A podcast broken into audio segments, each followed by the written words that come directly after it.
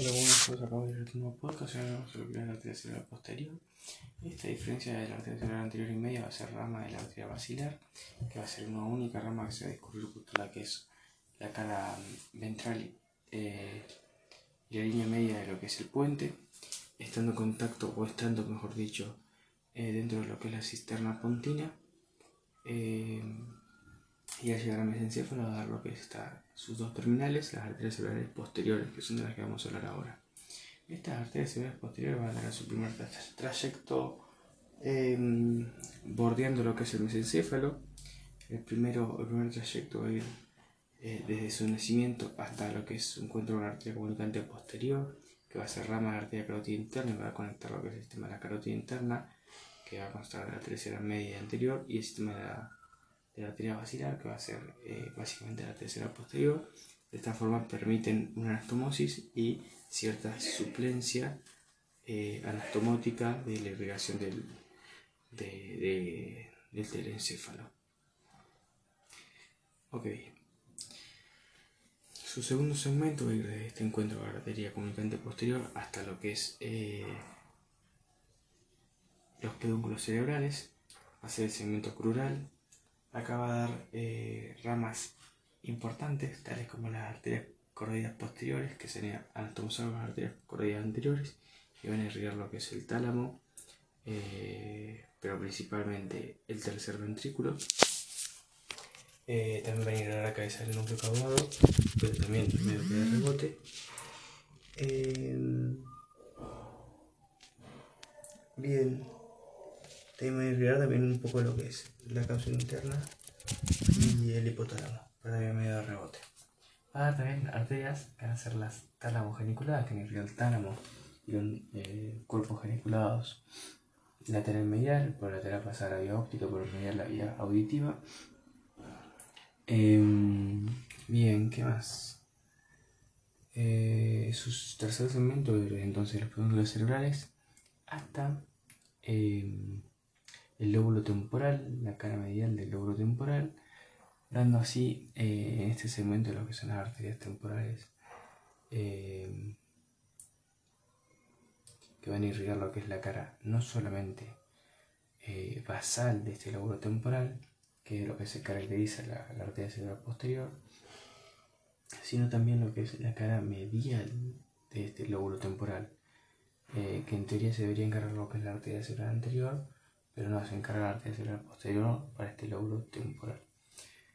Eh, luego la arteria continúa, vez eh, saliendo este lóbulo temporal hacia lo que es el lóbulo occipital, teniendo así su último segmento, donde va a dar ramas para lo que es eh, el surco calcarino, irrigando así lo que es todo lo que bordea, el giro que bordea el surco calcarino, que vendría a ser el área visual primaria.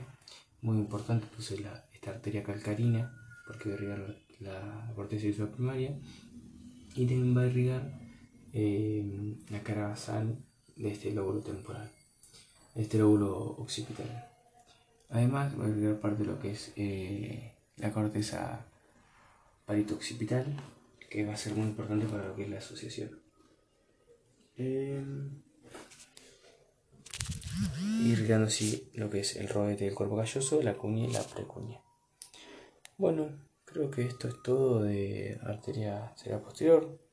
Eh, creo que no me olvido nada. Bueno, si me olvido algo, va a dar una, en su primer ramo, en su primera porción, la, antes de encontrarse con la arteria comunicante posterior, va a dar una rama para lo que son los colículos. Eh, sí, los colículos tanto superiores como inferiores, y dar una rama que es la tálamo perforante que va a perforar la sustancia perforada posterior y va a dirigirse hacia el tálamo para irrigarlo.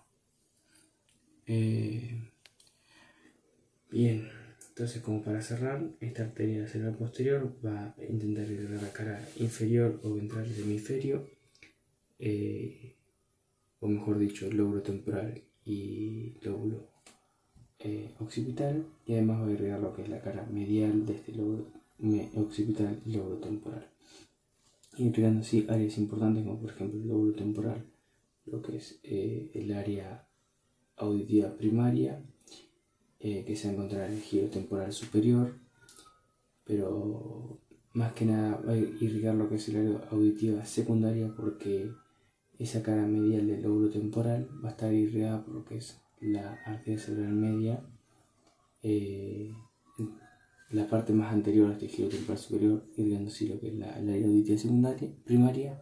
Pero bueno, eso es mucho que difiere por las fuentes, así que nada, eh, fíjense en el libro, corroborenlo y en el momento del parcial citan su libro. Bien. Em, y por último voy a irrigar como conclusión lo que es muy importante el área visual primaria.